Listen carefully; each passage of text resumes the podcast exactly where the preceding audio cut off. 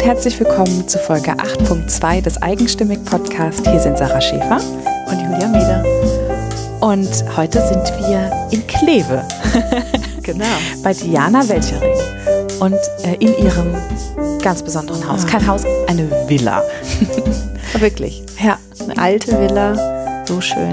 Und es war richtig warm an dem Tag und in der Villa war es ähm, ganz kühl. Es gibt so ein schönes Bild von Julia, wie sie vor, dem, vor der Villa auf den Stufen sitzt und man sieht in ihrem Gesicht, wie tiefenentspannt und dankbar sie gerade für die Situation ist. Ich mag das sehr gerne. So echt. Ja, und aber so, genau so war es halt auch. Wir sind da angekommen und waren sofort, also die Tür ging auf, wir haben uns umarmt, als ob wir uns schon immer kannten und ja, äh, ja sind dann rein und mit einem Tisch und Tee getrunken. Diese tolle Küche. Oh, ja. Das war echt, ja, das war einfach so sollte es sein. Ja, und ich hatte, habe das ähm, Gefühl, also wenn ich eine Schwester hätte, eine große, dann würde ich es mir so vorstellen. So wäre das, die mhm. zu besuchen. So eine Selbstverständlichkeit irgendwie, eine absolute Gastfreundschaft, eine ganz große Herzlichkeit und eine Freude, uns zu sehen und gleichzeitig so eine Selbstverständlichkeit. Hier ist mein Tisch, hier ist meine Familie und jetzt wird erstmal gekocht. So. Genau. Und das Essen. Mann. Wir haben vor lauter Essen, das war so süß. Dann kam dann die ganze Familie und dann kam der Mann nach Hause und dann haben wir Tee getrunken und dann sind wir zum Essen machen übergegangen, beziehungsweise Diana hat ganz köstlich für uns gekocht. Wir haben geplaudert. Geplaudert die ganze Zeit und dann ähm, habe ich zwischendurch nochmal Diana gezwungen, Fotos zu machen, weil die müssten wir ja auch noch irgendwann machen, solange das Licht noch da war. Und dann haben wir mal so gegessen und irgendwann war dann so, äh, wir sollten mal noch das Video, äh, das Interview machen, oder? Weil wir am nächsten Tag dann nochmal äh, auf eine Konferenz gefahren sind. Und dann haben wir recht spät das Interview gemacht. Ich glaube, es ist unser spätestes Interview, was wir je ja. gemacht haben. Und Diana wäre danach noch mit uns weggegangen. Aber wir waren fix und alle. und aber ja. das war schön, weil wir gegangen sind mit dem Gefühl, dass wir noch nicht fertig sind und nochmal kommen. Ja. Aber wohl wahrscheinlich nicht mehr in das Haus. Ne? Ja, aber zu Diana und ihrer ja, Familie. Genau.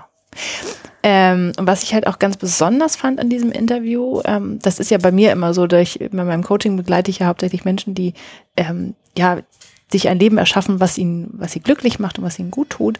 Und da gehört ja eben auch der Beruf oft irgendwie dazu. Und bei Diana, die ist so ein schönes Beispiel dafür, die hat sich mit etwas selbstständig gemacht, wo man eigentlich nie denken würde, dass man sich damit selbstständig machen kann. Aber sie hat es trotzdem geschafft, weil es einfach zu ihr passt und zu dieser Situation passt und sie das sich ja einfach so geschaffen hat. Das, und das ja. finde ich so unglaublich. Also allein deswegen schon muss man das Interview hören. Ja.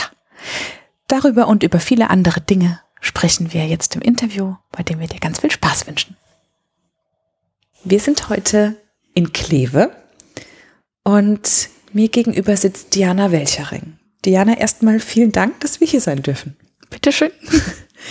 ähm, denn wir wurden gerade ganz köstlich bekocht und haben mit deiner ganzen Familie am Tisch gesessen und haben eigentlich ein Festmahl gefeiert und wurden begrüßt, als wären wir alte Freunde. Ja, so gehört sich das. und das ist tatsächlich auch was, was ich so von dir mh, mm, über Twitter mitbekommen habe. Denn das ist bisher eine unserer wenigen Kontakt, äh, Kontakte gewesen, die wir hatten. Wir haben Stimmt. mal kurz telefoniert und mhm. ansonsten kennen wir uns über Twitter. Liegt das in deinen Wurzeln?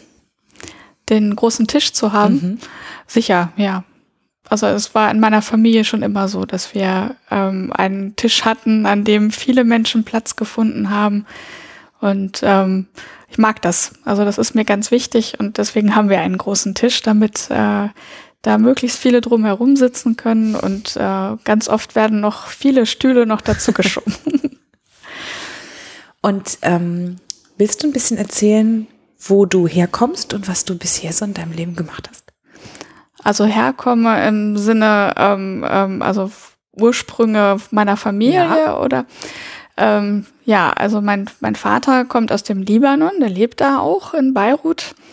Und äh, meine Mutter lebt nicht mehr, die ist äh, Deutsche mit ja deutsch-polnischen Wurzeln gewesen. Und ähm, ja, und äh, ich bin eben eine Mischung aus, aus alledem. Und ähm, dass ich bin im Libanon geboren und da auch teilweise aufgewachsen. Mit meinen Eltern bin ich sehr oft umgezogen und ähm, ja, also und bin auf eine französische Schule gegangen. Hier wird nämlich manchmal auch Französisch Genau, gesprochen. wir sind hier zweisprachig zu Hause und, äh, und tatsächlich ist es so, dass dadurch wahrscheinlich, dass es meine Bildungssprache war, ist äh, Französisch für mich eigentlich so meine eher dominante Sprache. Da ich aber im deutschen Umfeld lebe, ähm, ändert sich das scheinbar im Leben langsam, aber, ähm, aber normalerweise spreche ich lieber Französisch und ich lese lieber Französisch und, äh, und spreche mit meinen Kindern und meiner Familie auch Französisch. Deine Erziehungssprache. Richtig, genau. ja, ja, und ja, aber ich sage bewusst Bildungssprache, weil das die Sprache ist, in der ähm, ich Bildung bekommen habe. Ne? Also ich meine, das ist die Sprache, in der ich das Lernen gelernt habe und ich glaube, das prägt ein. Und ist auch deine Lieblingssprache? Nö. also das ist, äh, bin ich Du ganz flexibel. richtig viele Fra Sprachen. Ja? So richtig sieben. das- Wahnsinn. Ja. Und das hat aber auch, ähm, das kannst du heute in deinem Beruf gut nutzen oder damit hat es zumindest auch äh, zum Teil zu tun, richtig? Genau, aber das kann man in jedem Beruf nutzen. Das ist einmal glaub ein super Türöffner. Es ist auch, wenn man die Sprachen nie wieder braucht, aber die Leute sind immer ganz neugierig, wenn sie hören, man kann ganz viele Sprachen sprechen, dann wollen die immer erstmal wissen, stimmt das? Kann die Person das wirklich? Sag mal was in der und der Sprache. Ja, ja, genau. Und dann sagst du immer, was soll ich denn sagen? Ja, aber das ist, äh, ist in der Tat so. Und, ähm, und daher ist das ganz, ganz gut, wenn man das kann, weil man dann schon mal erstmal da ist. Ja. Und dann kann man mit anderen fachlichen Kompetenzen ähm, irgendwie überzeugen. Aber erstmal ist das erstmal dieser, dieser äh, Door-Opener. So. ne? Und ähm, ja, und in meinem, meinem Beruf kann ich es auch gut nutzen, weil ähm, ich eben mit, mit Migranten arbeite. Und äh, die kommen natürlich aus vielen verschiedenen Ecken der Welt und, äh, und irgendwie kann ich dann mit den meisten Menschen irgendwie kommunizieren. Also nicht immer so, so richtig, richtig, aber, aber ich habe schon mal mit einer Frau aus Eritrea über Italienisch Kenntnisse und Arabisch sprechen können. Also es hat geklappt. Indem ihr das gemischt habt. Wir haben das gemischt, genau. Und äh, also das, das ging komischerweise. Und ähm, ja, also daher, ähm, also irgendwie klappt das. Dann, ja. Und deine, also ich habe dich heute Abend als sehr, ähm, sehr offen erlebt und auch sehr kommunikativ. Meinst du, das kam durch die Sprachen oder war das schon immer in dir drin? Oder Ich glaube, ich bin so. Ja? Ja. Ich glaube, in meiner Familie ist man so, mein Vater ist auch so und äh, kürzlich war mein Onkel zu Besuch und äh, der war auf meiner Geburtstagsfeier und nach relativ kurzer Zeit standen zehn Leute um ihn herum und er hat irgendwas erzählt und alle haben zugehört. Also irgendwie ist das sowas Genetisches, keine Ahnung. Wieder Entertainer-Qualität. Ne? Ja, es ist nicht Entertainer, sondern es ist so, ähm, Kommunikationsqualitäten einfach generell. Also weil er spielt sich damit ja nicht in den Vordergrund, sondern es, die kommen ja zu ihm. ja. Wie bist du denn zu dem ähm, Beruf gekommen, den du heute hast? Ich, ähm, ja, ich bin Sozialarbeiterin und Sozialpädagogin und ähm, habe gerade ein tränendes Auge.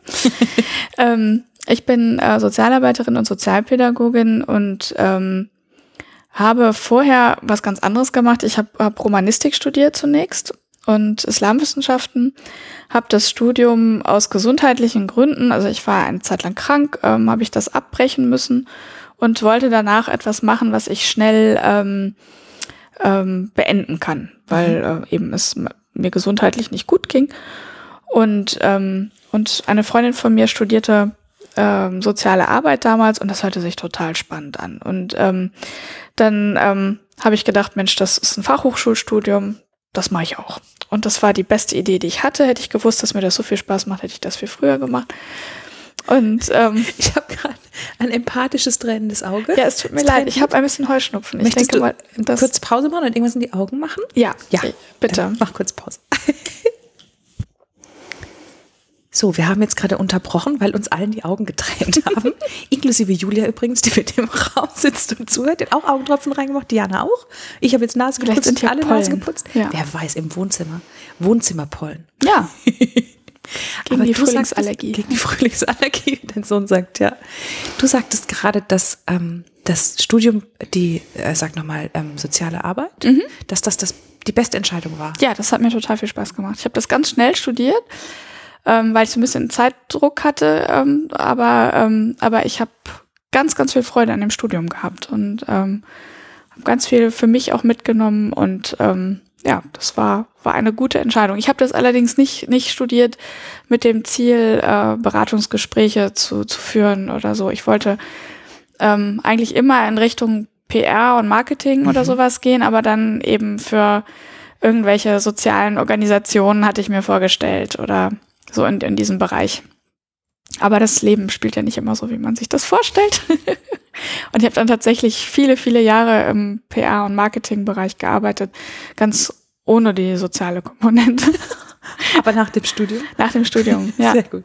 Und erst äh, für ein Hotel und dann ähm, habe ich ähm, für eine Kanzlei gearbeitet und äh, ja, also da also ganz trockene Sachen gemacht und da wohl auch so Seminare organisiert. Also ich hatte immer was mit Menschen zu tun, aber, ähm, aber eben nicht so in der Form, wie ich mir das vorgestellt habe oder wie mich das auch glücklich gemacht hat.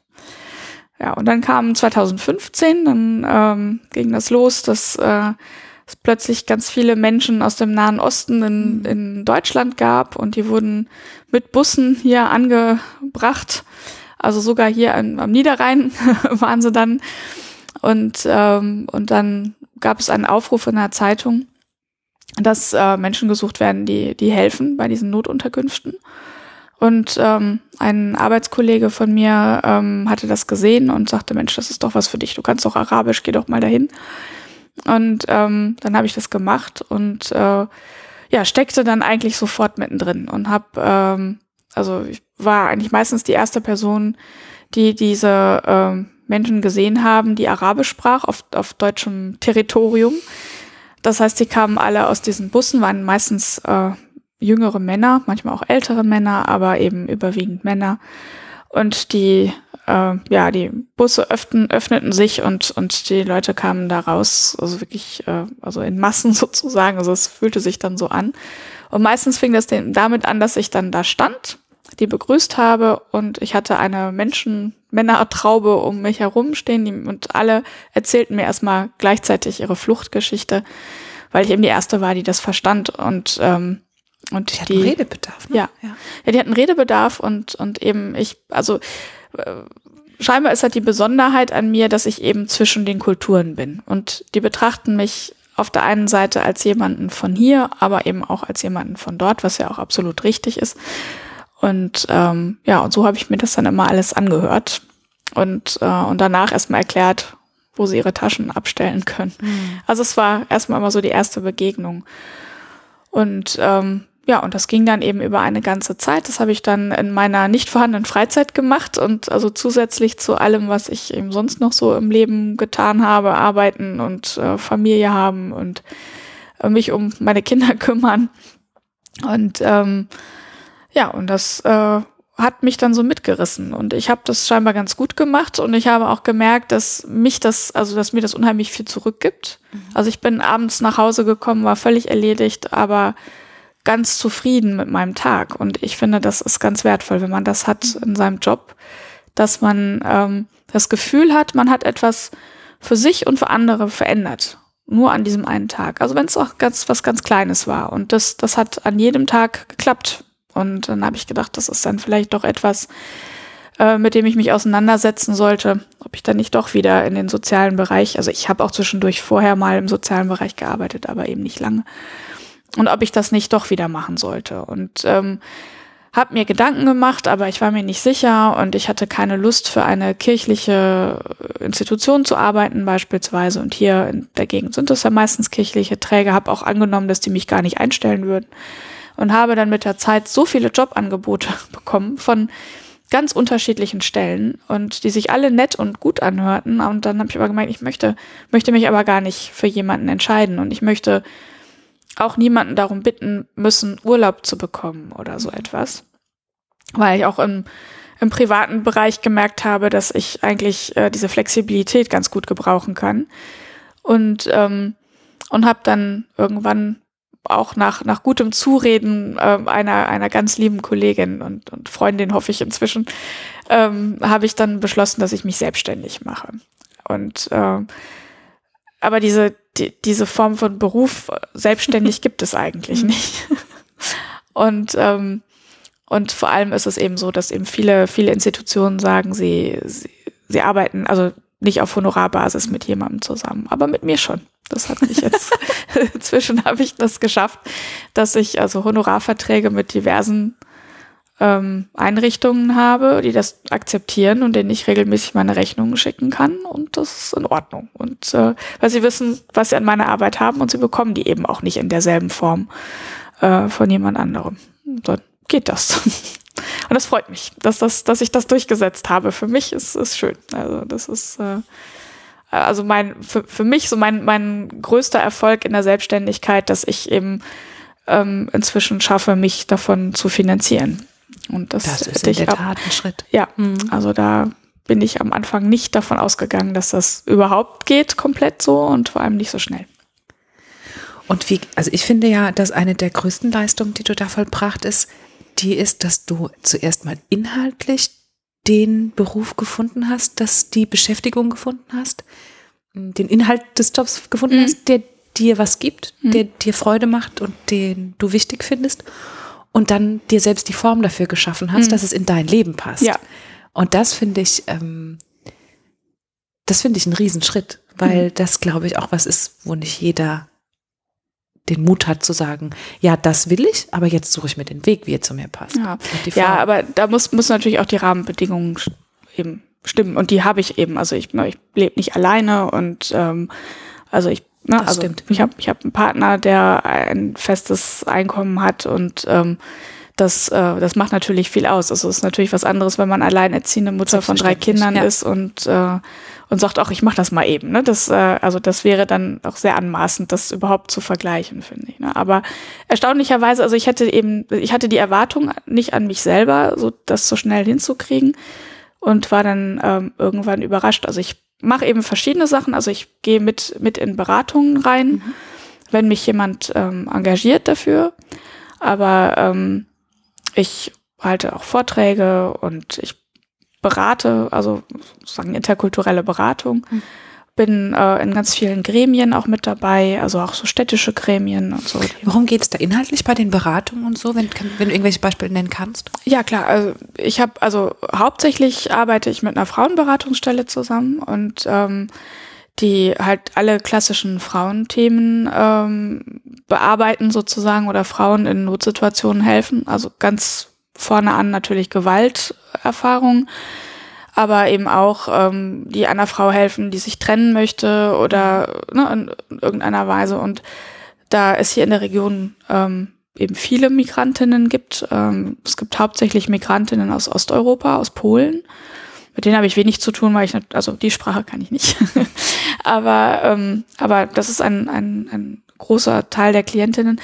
Und, ähm, und eben seitdem, seitdem die ähm, äh, geflüchteten Frauen aus, aus Syrien oder dem Nahen Osten hier sind, Nordafrika, ähm, ist das dann eben so mein, mein Hauptarbeitsfeld sozusagen. Und da arbeite ich meistens mit einer Kollegin zusammen, die eben äh, mehr Erfahrung im Bereich Traumaberatung oder so hat und ähm, und dann, ähm, es geht aber über das, das reine Dolmetschen der Situation mhm. hinaus. Also wir beraten gemeinsam. Weil manchmal sind eben auch so kulturelle Themen, ähm, die da mitspielen. Ne? Also dass, ähm, dass manchmal eben in einem bestimmten Kontext Sachen anders verstanden werden können. Dass eben vielleicht Sachen, die wir hier befremdlich finden, für die Person dann aber ganz normal sind oder umgekehrt. Und dass eben eine Beratung dann nicht in diese Richtung gehen kann, in die sie sonst geht. Ne? Mhm. Also das ähm, ja, also da bin ich dabei, dann arbeite ich ganz viel mit der Erziehungsberatungsstelle zusammen ähm, des, des Caritas-Verbands. Und ähm, da geht's eben um alle möglichen Themen, um, um Kinder und Familie. Da geht es eben darum, also eine Familie, die wir schon lange länger betreuen, die haben halt eben ein behindertes Kind und äh, für, für dieses Kind eine passende Schule zu finden oder ähm, ja, wenn der psychiatrische Beratung oder Hilfe braucht oder jemand passendes zu finden, die Familie dann zu begleiten und so weiter. Also da, also das ist jetzt mal ein Beispiel, aber mhm. auch die klassischen Sachen, die hier auch alle kennen, ne, mit, mit Kindern, der eine, der keine Lust hat, in die Schule zu gehen oder sich schämt beim Sportunterricht oder was, was man alles so hat. Also ganz normale Alltagsfragen werden da behandelt. Also mit Psychologen gemeinsam. Und ja, das macht mir Spaß aber eben auch, ähm, ja, ich sitze halt eben auch in den Gremien, ähm, zur, also ja eben, wie, wie können islamische Frauen im Kreis Kleve besser integriert werden? Was, was kann, was gibt's für Angebote für die? Wie kann man überhaupt an die rankommen, dass die eben ähm, sich vielleicht öffnen und doch eben zum Integrationskurs gehen wollen und verstehen, dass es wichtig für sie ist und ja, das. Äh ich glaube, zu diesem Engagement auch hier für die Gegend kommen mhm. wir gleich nochmal.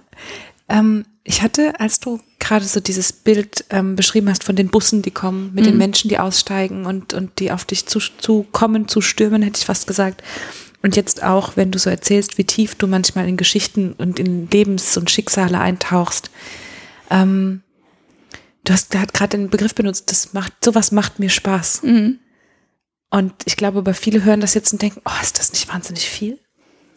Was, was machen diese Geschichten? Also belasten dich diese Geschichten? Wie gehst du damit um, dass du die nicht hier in dein Zuhause nimmst und weiter morgen die Kraft hast, die nächste Geschichte zu hören? Ja, ich mache ja etwas. Mhm. Also ich, ich bin ja aktiv in, in dem Moment. Also ähm, ja, heute, so also der heutige Fall, mit dem ich zu tun hatte, da, da geht es um eine ähm, sechsköpfige Familie, die demnächst abgeschoben werden soll.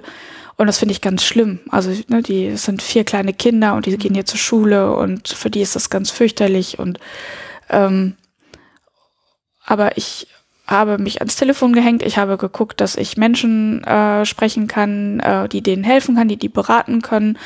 Ähm, ne, also und ich tue etwas. Und natürlich berührt mich das. Also ich habe mhm. Mitgefühl dann natürlich schon sonst wäre ich damit falsch. Ne? Also ich, wenn man darf da nicht zu viel Distanz haben, aber man muss eine gewisse professionelle Distanz noch immer haben. Und, ähm, und dadurch, dass ich aktiv sein kann, geht das. Ne? Aber es gibt aber auch Geschichten, ähm, da, da sind die Bilder so stark, die belasten mich auch natürlich. Aber da gibt es eben die Kollegen, äh, mit denen ich ja jetzt inzwischen also ein tolles Netzwerk äh, habe. Ich darf ähm, bei einer, einer Gruppe darf ich bei den Teamsitzungen dabei sein, das heißt so ein bisschen Supervision. Und ähm, also ich habe Menschen, mit denen ich dann sprechen kann und die mhm. mir helfen. Aber ähm, ich muss an, an zwei ganz konkrete Fälle gerade denken. Das ist, das ist so unvorstellbar grausam, was, was diese Menschen erlebt haben. Da gibt es einfach keine Worte. Und, ähm, und ja, also das kann man auch gar nicht erzählen. Ne? Mhm. Also das ist das, das nehme ich dann auf und gucke irgendwie, dass äh, ich das irgendwo in mir vergrabe und ich gucke mal, was damit passiert.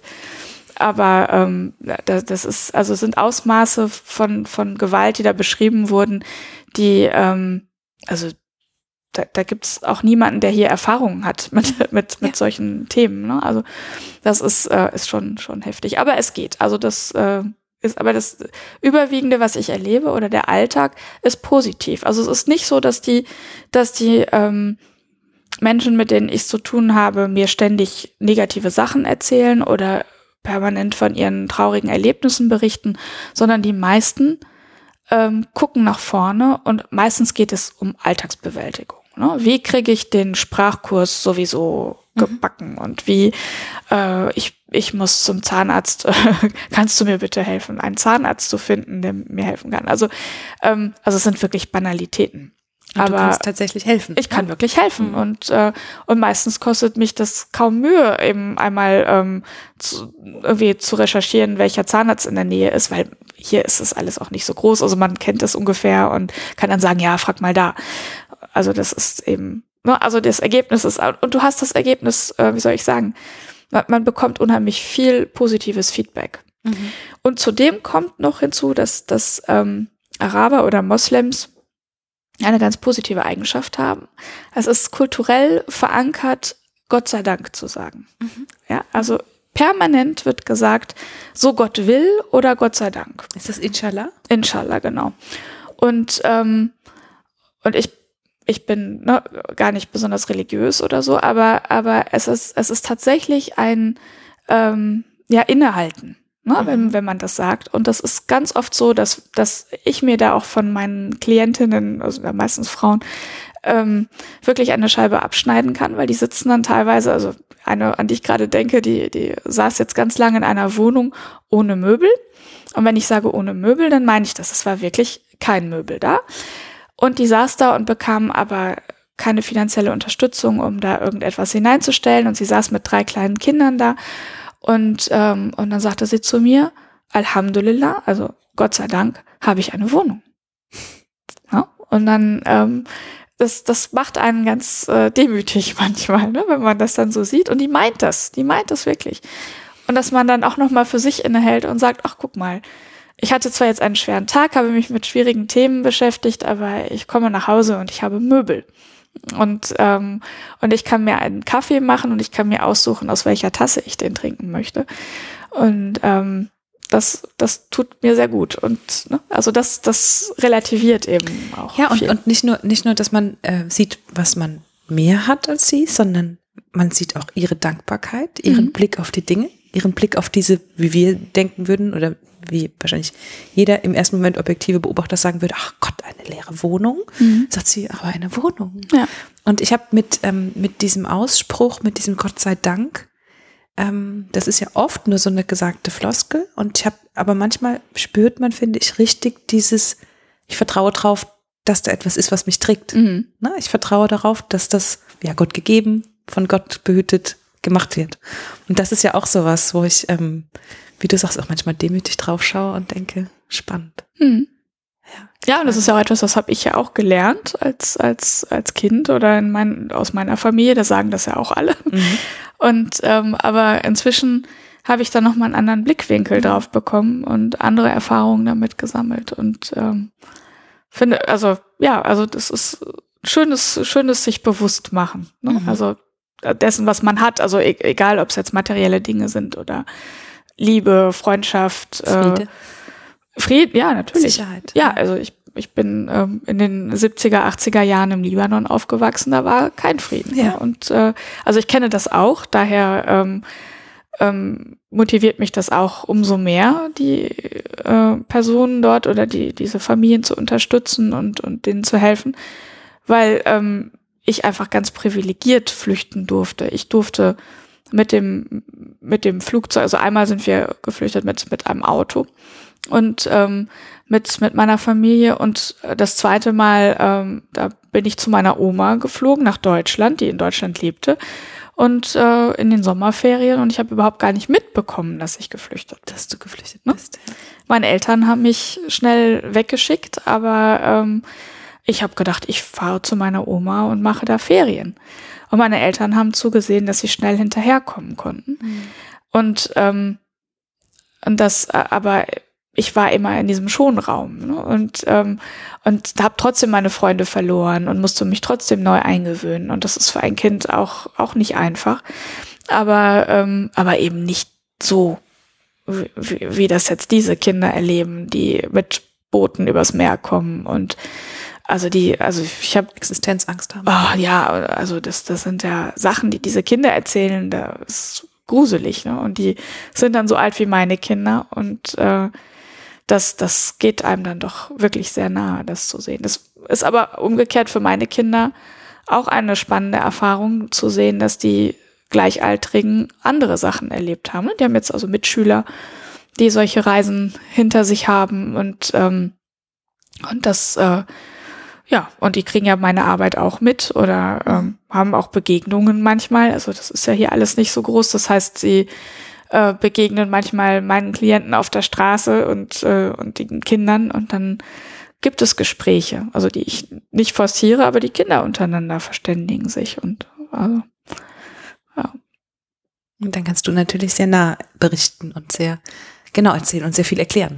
Ja, oder schon alleine, dass, dass eben ganz viele Kinder hier sind, die eben überhaupt keine Spielsachen hatten am Anfang, als sie hierher gekommen sind. Und das ist für unsere ähm, Kinder völlig selbstverständlich, Sachen zu haben und Musikinstrumente zu haben und Musikunterricht zu bekommen und ähm, all, all diese Sachen, die ne, also hier viele Kinder genießen können in, in Europa. Und ähm, und auch eben Mengen an Dingen zu, äh, mhm. Dingen zu besitzen. Ne? Also das äh, und dabei ist das, glaube ich, bei unseren jetzt gar nicht mal so extrem. Wenn ich das bei anderen sehe, ist das äh, ist das noch noch viel mehr. Aber die die können auch vermutlich in Lego baden, ne? So. Mhm. Und äh, und andere Kinder kommen, kriegen, also war letztens so eine Situation, hat ein Junge so eine ganz kleine Packung Lego bekommen und äh, und und ähm, und er hatte sowas noch nie aufgebaut, ist aber eben, ich glaube neun, ne? und war damit hilflos und und mein Sohn hat ihm geholfen und ähm, und er war so stolz, dieser Junge, dass er dieses Spielzeug hat, so wie die anderen. Also da, da ähm, haben wir uns hinterher auch noch lange drüber unterhalten, dass eben manches nicht selbstverständlich ist. Mhm. Ja. Man da mal nochmal eine andere Perspektive drauf. Richtig, ne? genau, ja. Ja, spannend, wenn die Kinder das so eins zu eins erleben, weil das, ja. ähm, ich bin ja, also wir sind, meine Generation, wir sind auch immer aufgewachsen mit, mit unseren Kriegsgroßeltern ja. Mhm. Und äh, ich kenne das eben nur oder kenne das in langer Zeit meiner Kindheit ja nur mit dem, wir hatten ja damals nichts, mhm. wo das so zur wirklich ja auch zum, zum, für uns Kinder als zur leeren Worthülse wurde. Ne? Mhm. Und so, und das live zu erleben ist nochmal was anderes, glaube ich. Ja, also wir hatten eine Situation, das war 2015, da war ein Junge, der, ähm, da, da, war ein, da wurde ein Fest organisiert für, für die Menschen, die in diesen Turnhallen äh, lebten. Und, ähm, und da hatten Frauen gekocht und äh, es war ein, ein schöner Nachmittag. Und da hatten auch welche organisiert, dass die Kinder mit, mit Malkästen malen können, also mit Wasserfarben. Und ein Junge hat sich die Farbe über den Anzug, also der hatte so einen Jogginganzug an und hat sich da die Farbe drüber gegossen. Und es war Oktober und kalt. Und, äh, und seine Mutter hatte Tränen in den Augen, bis ich verstand, dass sie auf der einen Seite natürlich glücklich war zu sehen, dass das Kind so fröhlich malte und gleichzeitig aber ein Problem hatte, nämlich der Junge hatte tatsächlich nur diesen Anzug als Kleidung. Und, ähm, und meine Kinder waren auch bei diesem Fest und, äh, und dann ähm, ist mein älterer Sohn losgegangen und hat eine Jacke aus dem Auto geholt, also seine Jacke aus dem Auto geholt und hat sie dem Jungen angezogen und hat es ihm geschenkt und hat gesagt, ich habe noch eine zweite Jacke. Und da war ich natürlich sehr stolz auf ihn und ähm, aber, aber das wurde uns allen dann erstmal bewusst. Also er hatte wirklich nur ein, ein, so eine Sweatshirtjacke und eine Hose. Er hat, besaß wirklich keine warme Jacke. Und, äh, und dann, als wir nach Hause gefahren sind, sind meine beiden Kinder, und der Kleine war wirklich noch klein, äh, sind an ihre Schränke und haben erstmal aussortiert und haben gesagt, so, das passt mir, das passt mir nicht. Der war ein bisschen kleiner und der, dieser Junge. Und der hatte noch einen Bruder. Und dann haben die erstmal eine große Tüte gepackt und haben da diese Sachen reingetan, von denen sie meinten, dass sie entbehrlich sind. Und dann haben sie zu mir gesagt, ich soll aus meinem Schrank auch die Sachen nehmen, weil die Mutter ungefähr meine Größe hatte. Ja, und dann sind wir am nächsten Tag zur Turnhalle und dann sind die dahin und haben ihre Sachen abgegeben. Und, ähm, und das wissen die bis heute. Und das finde ich, finde ich gut. Und seitdem haben die nie wieder so viele Sachen gehabt. Also die wollen keine Klamotten mehr, weil die sagen, das reicht. Ich habe ich brauche nur eine Jacke. Ne, so, das ist toll. Also das zum Minimalismus, weil wir uns vorhin über mhm. Minimalismus unterhalten haben. Also das machen die inzwischen und äh, und sie erben selber Kleidung von anderen Kindern und dann geben sie wieder weiter. Aber das machen sie selber. Das finde ich ganz toll. Also eine Erfahrung fürs Leben. Ja, vorgelebt und selbst erlebt vor allem. Ne? Ja. Das ist, glaube ich, das, was dann so einen Rieseneffekt hat bei sowas. Mhm. Ja, und selbst entschieden. Also es hat ja niemand gesagt, mach das. Ja ja. sondern es war, das war ja. ihre Motivation. Ja, ja, ja, finde ich, finde ich gut. Ja, ich glaube, das hat nachhaltigen Erfolg, sowas. Ja, wirklich, ja. Also. Ich habe es vorhin schon so ein bisschen ähm, angeteasert. Ich muss darüber unbedingt mit dir sprechen, weil ähm, ich auch über das Thema noch mehr hören will. Wir hatten es ähm, schon mal am Telefon darüber und vorhin kurz. Ähm, du bist ja hier in diesem, in dieser Ortschaft und in diesem Bereich ein bisschen verwurzelt und ihr habt ähm, etwas gemeinsam auf die Beine gestellt hier. Aus einer alten Dorfkneipe habt ihr etwas gemacht. Ja. Du erzählen? ich bin Barfrau. Als wir nämlich telefoniert hatten, ähm, sagtest du zwischendurch, ähm, ich muss noch heute noch irgendwie in unsere Bar. Ja. Ich dachte, Moment, jetzt habe ich was falsch verstanden. Habe ich die Frau verwechselt? Nein. Macht sie vielleicht was ganz anderes, aber das machst du auch noch. Ja, ich mache das auch noch, genau. Äh, und zwar, ich weiß jetzt ehrlich gesagt nicht genau, wie lange das her ist. Ich meine zweieinhalb Jahre oder so ähm, da, da fing das an. Also ähm, mein, mein Mann ähm, und sein Klavierlehrer, die sind regelmäßig schwimmen und Billard spielen gegangen. Also schwimmen und danach Billard spielen gegangen in dieser Kneipe. Und, äh, und die wurde betrieben von einem, äh, einem Paar, ich, so um die 50, ganz, ganz nett und ganz sympathisch. Die haben es aber gemacht, eben auch noch neben ihren normalen Jobs. Die haben diese Kneipe geerbt, in Anführungsstrichen, von dem Sohn, ähm, der eine Weltreise oder, oder auf jeden Fall eine längere Reise unternehmen wollte. Und er hat gesagt, so, ihr könnt das in der Zeit übernehmen. Ähm, seid so nett und kümmert euch drum. Ich komme dann irgendwann mal wieder. Und die haben gesagt, ja, ja, machen wir. So. Und dann hatten sie plötzlich diese Kneipe an der Backe. Und hier gibt es in der Gegend nicht so viele, viele Orte, in, zu denen man gehen kann und gemütlich irgendwo sitzen kann und Musik hören und ähm, naja, und, und, und das wurde den beiden aber zu viel. Und dann haben sie überlegt, was, also diese Kneipe gibt es seit 125 Jahren in unterschiedlichen Formen und aber immer am selben Ort und im selben Haus. Und ähm, da haben die äh, und die überlegten, wie können wir diese Kneipe überleben lassen und auch dieses Konzept mit Musik und Kultur und so, ähm, aber ohne uns kaputt zu arbeiten. Und dann haben sie sich überlegt, dass sie mal sich mit netten Leuten zusammentun könnten und vielleicht einen Verein gründen. Und dann haben sie uns angesprochen, also den, den Niki, meinen Mann, angesprochen und ähm, ähm, und, und mal gefragt, ob der dazu Lust hat. Und, ähm, und, und mein Mann ist Jurist und der hat dann erstmal überlegt, wie man das dann irgendwie vereinsregelmäßig, also eine Satzung, wir eine, eine Satzung, Satzung schreiben. Ja, ja, tatsächlich. Ja, weil wir nämlich ein Kulturverein sein wollten und wollten eben ähm, ja, die steuerlichen Vorteile dafür haben und eben nicht so hohe Kosten und das und keine Risiken für die Mitglieder. Ne? Weil mhm. nicht, wenn das ist ja, ist ja, ist ja eigentlich auch irgendwo ein Wirtschaftsbetrieb und wenn wir da, ähm, ähm, wie sagt man, ähm, jetzt fällt mir das französische Wort ein, Benefice machen, wer ist es denn? Ähm, äh, äh, Profit machen. Profit. Ja. Dann ähm, ähm, das passiert manchmal, wenn man mehrere Sprachen spricht. Ähm, ja, wenn man dann eben Profit macht, ne, das, das ist ja dann nicht unbedingt immer einfach und und ähm, ja, und dann haben die sich das erstmal überlegt, ob das denn überhaupt geht und dann haben sind ein paar Leute zusammengekommen. Wir waren elf am Anfang oder ja elf. Und, ähm, und dann haben wir uns das aufgeteilt mit den Diensten. Wir haben nur Donnerstags, Freitags und Samstags geöffnet. Und, ähm, und wir haben ganz viel Erfolg damit. Wir haben ganz viel Live-Konzerte, wir haben Theater, Tango, wir haben ähm, einfach so geöffnet, kreatives Schreiben hat jetzt irgendwie die eine junge Frau, die da mitmacht, hat jetzt einen, einen Buchvertrag bekommen, weil sie so toll schreiben kann.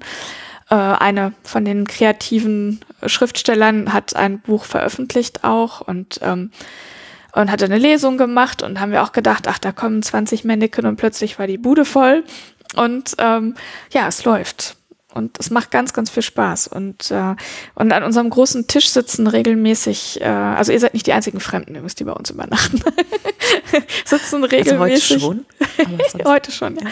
ja. aber aber ähm, wir haben regelmäßig Musiker, die und Bands und also die, die dann bei uns spielen kommen und äh, ja, die dann irgendwie unter den äh, Mitgliedern irgendwie nett verteilt werden zum Übernachten und äh, die werden auch immer kulinarisch irgendwie versorgt, also es, weil die kriegen kein Geld von uns. Also es ist, mhm. äh, wir, wir können die nicht bezahlen. Also werden sie in Naturalien bezahlt, dass bekocht sie essen, und bekocht und, und bewirtet, genau. Kost und Logis. Kost und Logis kriegen sie. Und es geht immer ein Hut herum, also wenn sie sich bemühen und anstrengen, dann ist das Publikum meistens so nett und äh, wirft da ordentlich was rein. Aber ähm, ja, und das, das ist total schön. Also ja, wir haben, äh, wie gesagt, also da so viel Spaß und, und Erfolg mit. Damit haben wir gar nicht gerechnet. Ähm, ja, und das, das bereichert einfach den Alltag. Also es ist wahnsinnig anstrengend. Also ne, mit Mitte 40 bis nachts um drei äh, da irgendwie Kisten zu schleppen teilweise ist, äh, also rächt sich sonntags. Manchmal auch montags und dienstags. aber, ähm, aber das, das, äh, das ist dann eben so. Also wir sind eben auch das, das Tolle. An diesem ähm, Grundteam äh, ist es so, da sind die jüngsten, ähm, also der allerjüngste ist 18, den habt ihr ja heute auch kennengelernt. Mhm. ähm, aber die sind halt, also die anderen sind so Mitte, Mitte, Ende 20, dann sind welche in den 30ern, dann sind welche in den 40ern, dann sind welche in den 50ern und tatsächlich haben wir auch welche, die in den 60ern sind und das sind die allercoolsten. Also das ist ein, ein Ehepaar, ähm, die sind so großartig, die beiden. Also die, ja, also der, der Mann hatte vor einiger Zeit dann irgendwie meine äh, Söhne zum Bassspielen zu sich nach Hause eingeladen und hat gesagt, kommt mal mittwochs, dann ist meine Frau nicht da, dann können wir richtig laut machen. also so sind die, das ist schön. ja, und alle machen Musik. Also Musik ist, äh, ist für uns ganz wichtig und ähm, ja, also man macht, man hört Musik, man beschäftigt sich mit Musik und ähm, ja, das ist hier so. Eine Liebe für die Musik, eine Liebe für die Kunst, Ja, eine Liebe für Menschen. ja. Ich finde das, Dass du heute über spannende Menschen erzählt hast. Du hast uns ähm, zusammengebracht mit Saskia von Brockdorf, die wir im Interview hatten. ja, Insofern du Ersatzmama. Ein, ja, insofern hast du eine sehr, sehr gute Menschenkenntnis offenbar. Und was ich so spannend finde, ist, dass ähm, dein Beruf und ähm, die Geschichte mit dem, äh, wie betont es, Kuluku? Kuluku? Kuluku, mm. Kuluku. So heißt äh, eure, eure Kneipe, Schrägstrich, Kulturverein, Schrägstrich, Großartigkeit, die ihr da habt. Ähm, irgendwie zieht sich da ja so dieses Bild durch. Es gibt ein Problem, jemand fragt um Hilfe und dann werden die Ärmel hochgekrempelt und dann wird was gemacht. ja, Ne? stimmt eigentlich, ja. Das zieht Hab sich ich gar nicht so gesehen. durch. Ja, ja, stimmt, ja. Und was du eben spannenderweise auch gesagt hast, war, ich habe gar nicht damit gerechnet, dass das so erfolgreich wird. Vorhin hast du gesagt, ich habe gar nicht damit gerechnet, dass sich das so schnell trägt. Ja, darum geht es eben nicht. Es geht nicht um den Erfolg unbedingt, sondern äh, das stimmt. Also es geht tatsächlich ums Machen. Ja, und, äh, und meistens bewerte ich nicht so viel vorab. Also ich gucke erstmal. Genauso gucke ich mir eben Menschen erstmal an und dann ähm, bewerte ich hinterher, vielleicht. meistens nicht mal.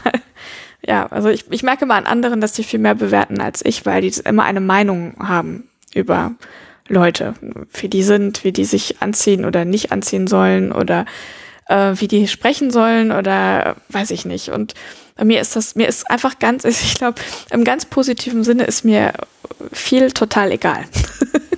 Und ich glaube, du findest vieles auch einfach gut. Auch diese Vielfalt gut. Ne? Also so, ähm, du hast, das, das war, war heute so schön, du, ähm, du hast so einen Spaß daran, zu erzählen, wie großartig verschiedene Menschen sind Mhm. und wie großartig auch die Vielfalt ist. Und du, ähm, das ist, glaube ich, auch so eine Begeisterung fürs, fürs gar nicht mal anders sein, aber fürs vielfältig sein. Und das Sein. So? Ja. So. Wahrscheinlich hast du Und das recht. ist, äh, genau, wie du sagst, und es ist eben kein Abwerten, vor allem das Nee. nicht, ne? Nee. Das ist es eben genau. Also es gibt durchaus Menschen, die ich nicht mag. Also das, das, Das ist ja äh, auch, glaube ich, ganz normal. aber ähm, aber das ist dann das ist dann genug. Also nur, also ich mag die dann eben nicht und dann ist das für mich auch erledigt. Also ich steigere mich da nicht rein. Ja. Ja, ja also die äh, die sind dann einfach nicht so wichtig. Ja. Es sei denn, sie sind ganz böse. Die mag ich dann wirklich überhaupt muss nicht. man auch was machen.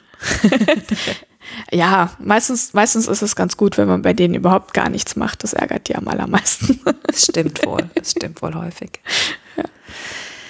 Wir haben vorhin am Abendbrottisch Ersatzkekse gezogen. ja, Und ähm, da kam eine ganz besondere Frage auf, nämlich die, wenn man auf dem Sterbebett liegt, was man denn, ich formuliere sie mal so, was du denn sehen willst, wenn du auf dein Leben zurückguckst. Hm, das ist eine schwierige Frage. Ja, vorhin fandest du die, als jemand anders sie beantworten musste, gar nicht so schwer, ne? Ja, aber das war irgendwie anders, weil der er sollte antworten, ähm, was er anders gemacht hätte Ja. oder so, oder? Ich glaube, du kannst dir auch so beantworten. Was würdest du denn gern sehen, wenn du zurückguckst? Ja, ich glaube Zufriedenheit. Zufriedenheit. Aber das ist ja auch mal eine Frage der Perspektive. Es ist immer alles eine Frage der Perspektive. Ja, also man kann das Glas äh, irgendwie halb voll oder halb leer sehen und ähm, und wenn man dann äh, im Nachhinein auf sein Leben zurückblickt und sagt, ach so schlimm war das alles gar nicht, ist es doch schon mal ganz gut. Ja, und ich kann aber auch an manchen Tagen durchaus das Glas äh, äh, sehr leer sehen, nicht nur halb. Also, aber ähm, ja, im Schnitt äh, findet sich das meistens dann irgendwann wieder. Also ich kann nur raten, dass man dir mal bei Twitter folgt. Mir hat es ein wunderbares Abendessen, eine wunderschöne Reise und ein Blick in ein, eine schöne Familie in ihrem wunderbaren Haus gebracht. Und ähm, Diana, ich danke dir von Herzen für deine Gastfreundschaft und Ach, für alles, was du uns erzählt hast. Kommt bitte wieder. Das werden wir. Danke. Ja, bitte sehr gerne.